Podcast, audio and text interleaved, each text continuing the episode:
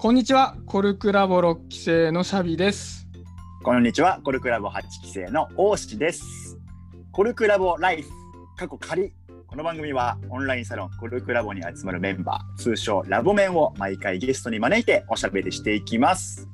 ラボメンってどんな人なのか、何をしているのか、どんな思いを持っているのか、それぞれのコルクラボライフを深掘っていくインターネットラジオ番組です。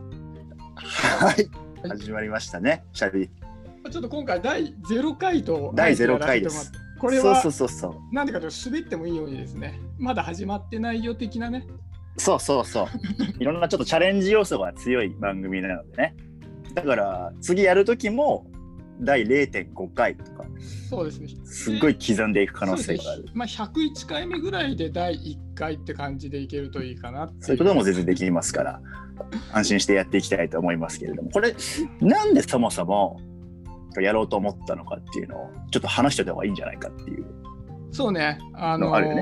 はい。結構コルクラボって、うん。外側から、まあ、いろんなね発信してる人が多かったりするんで、まあ、こんな感じなのかなっていうのは匂わされてはいるけど、うん。なかなか、まあ、うん内側にいる、まあ、通称ラボメンというコルクラボのメンバーが、じゃあうんそこに入ってどういう生活をしているのか、それによってどう変わったのかとか、まあ、いいとこも悪いとこも含めてあんまりうん見えてないなと。でそういったところをうん僕はぜひ聞きたいわけですよ。で僕は聞いたと、まあ、聞きたいっていうのとうんそういうことを、まあ、知ってもらうことによってうん。少しでも、まあ、コルクラボを知ってもらったり興味を持ってもらったり、なんなら入りたいなと思ってもらうきっかけになったら嬉しいなという。まあ、そんなね、えー同期で始まったこのコルクラボライフでございますけれども、このね、得体の知らない番組に第0回のゲストとして来てくれた人がいるんです。いやありがたい。ありはがたいね、本当にね。じゃあちょっと早速呼んでみたいと思います。今日おしゃべりする第0回のゲストは、ゴルクラボ日記生のハマーです。ようこそ。よろしくお願いします。よろしくです。浜中です。よろしくです。浜中です。名字。ハマー名字 OK なのね。あ、全然 OK だよ。浜中でハマーっていう相性がね。なんか今日滑ってもいい？んだもんね、きっと。そうね、あの3回までにして、滑るの。3回まですね。ごい、すごいみんな自信ねえな。わかりました。よろしくお願いします。え今日呼ばれてどう思った？実際。よろしくよろしく。いやー、なんか企画面白いなって思って、あ、本ただなんか、唯一失敗だなって思ったら、第0回で僕を呼んだら失敗なんじゃないかなって思って。なんではい。なんでなんで？えこっちとしてはさ、うんうん。すごい失礼な話、うんハマーならいいだろうみたいあー、そのポジションいいね。な、そういう安心感があるっていうのはあるよ、もちろん。あのさそ、れがすごい俺好きだな。例えば、僕2期生だからさ、まあ、1期生の方がいいんじゃないかなとかさ、お思ったりするわけじゃないですか。なるほどね。そっか、今、10期生までいるからね、コルクラボは。今11期の募集してる。募集してるぐらいだから。うん、あだから結構初期にハマーはコルクラボに入ってるんだね。そうなんですよ。うんうんうん。というわけでね、やっぱりコルクラボでのハマーといえば、2020年11月22日に行われたコルクラボ文化祭ボリューム3ですね。これの実行委員長、リーダーがハマーだったよねと。これはすごい。これはすごいよ。も文化祭ってね、よくみんな学校、学生時代やってたと思うんだけど、あれをこうオンラインサロンコルクラボでも学校の校舎とか借りてね、これまでやってたんだけど、今年は初めて、じゃこういうご時世だから、オンラインでやりましたと。ね、難しかったと思う。でも、それでも20を超える出し物があって、ね、来場者も200名近くいて、しかもなんと黒字だったと。すごいじゃないですか。このオンラインサロンっていうさ、仕事じゃない、ね、コミュニティでその200人近く呼ぶようなこう一大プロジェクトをリーダーとしてやったと思うんだけどなんか一筋縄じゃいかないだろうって思うんですよ外側からしたらねはい。思うわけですね。思うわけなんですよねでこう指導から多分半年って聞いてるんだけどこの長い道の中でこのプロジェクトのリーダーをやってみて、ちょっと振り返ってどうだったかなっていうのをちょっと聞きたいななんて思っておりますよ。あのー何が大変だったかっていうのが多すぎてあれなんですけど、うん。いや聞きたい聞きたいそういうのすごい聞きたいあのな、あの例えば、こう仕事とかでやるときって、そうん。のこういうのをやるんだっていうのを実行していくことが多いと思うんですけど、はいはいはいはいなんかコンセプトを自分たちで決めて、うん。そのどういうことをどういうふうに集めてやっていくかっていうところだったり、うん。あのご時世的な部分もあって、オンラインでやるのかオフラインでやるのかみたいなところをどうリスクヘッジするのかみたいなところもそうだし、なんか文化祭をやるっていうこと以外に何にも決まってないから、うんうん。あのそこからね、チームを作って、コンセプトを決めて、何をやるか決めるっていうことって、なんかね、結構大変だった。特に利害関係もないし、そのうんうんこれやっといてって言って分かったっていう関係値ってさ、仕事なら成り立つけど、えなんでやらなきゃいけないのみたいになるじゃん。ねあのお金払ってる、なんならお金払ってるオンラインサロンで、なんかこう、急にリーダーやってるやつにこう命令されたらさ、俺だったらなんか、いいみたいな、なんで言わなきゃいけないのみたいな、なるけど、そっから始めないといけないんだよね。そういうコミュニケーションから始めなきゃいけないっていうのがね、あのー大変というか、なんか、味わい深いものがありましたね。いや確かにさなんか会社とかだとさ、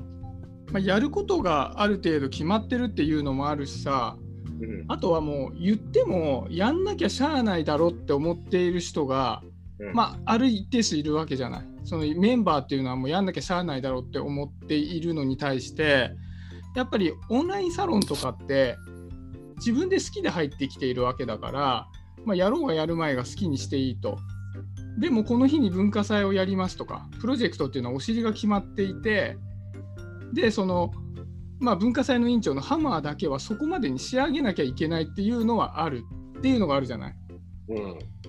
でそ要はそこからさ、まあ、人を巻き込んでいくっていうののハードルはさ、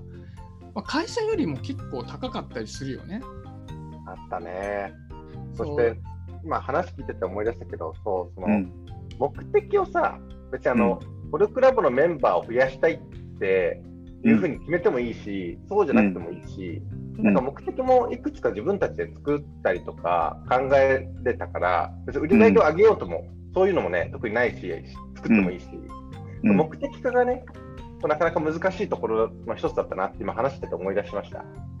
文化祭の目的、なぜやるのかみたいなそう、なぜやるのかって言われて、うーん、なんか文化祭楽しくないですかみたいな感じだと、え、じゃあそれだと分かんないからやりませんみたいになるじゃん。なんか楽しい意味をね、うん共有できないとね難しいね。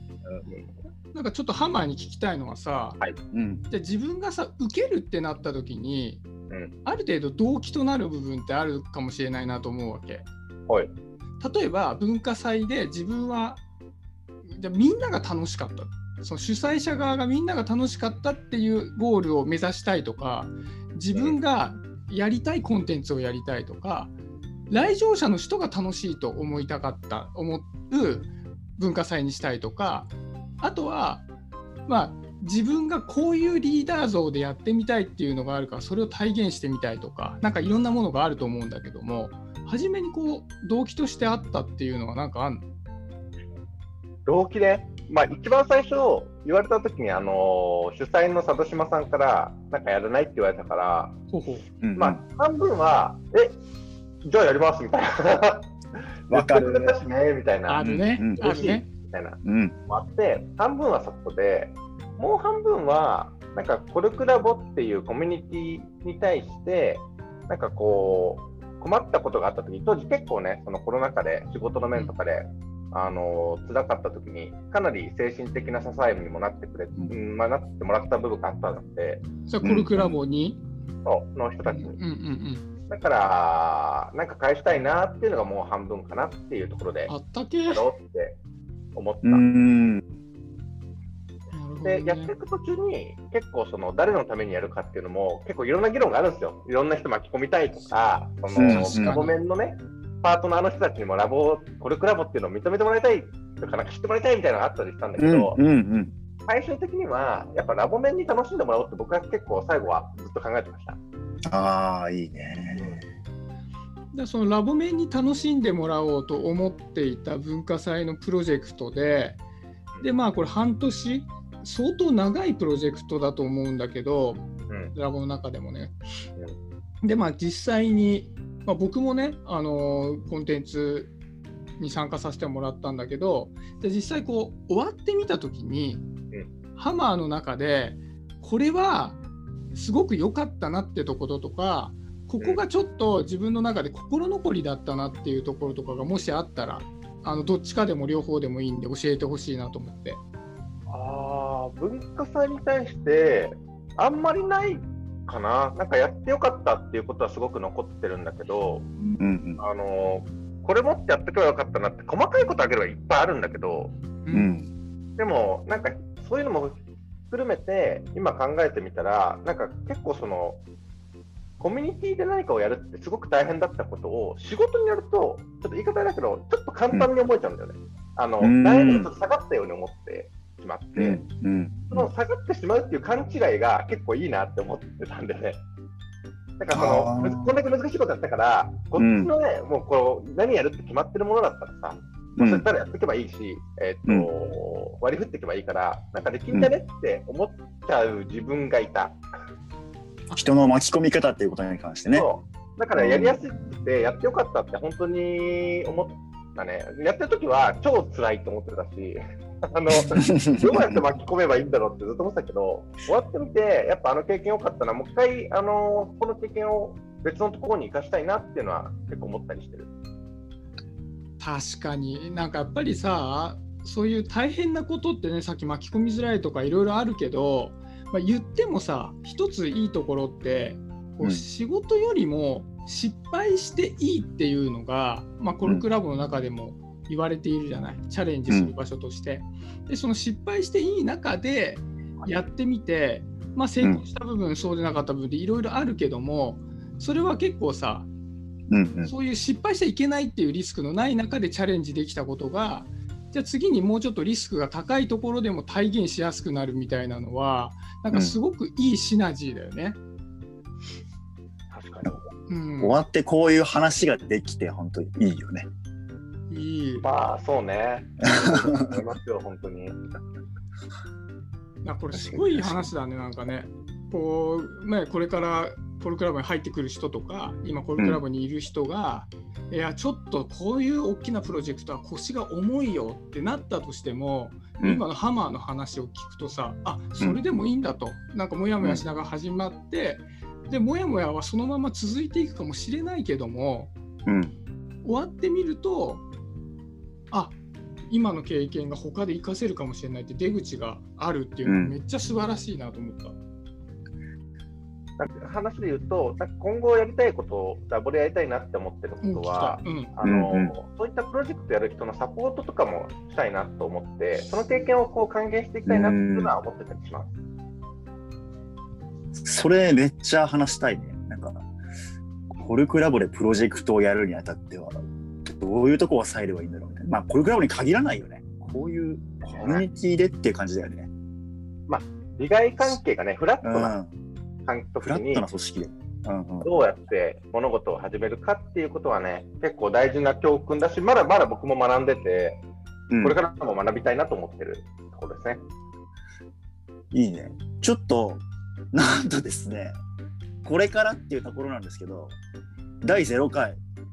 本編お別れの時間がやってきました。すごいね、この縁も竹縄じゃないね、全然ね。相当、相当キュキュッとしたけど、全然足りませんでしたね。いや、でもいいとこは聞けたけどね。うん。いいとこは聞けたけど、ちょっともうちょっと話したいなと思うので、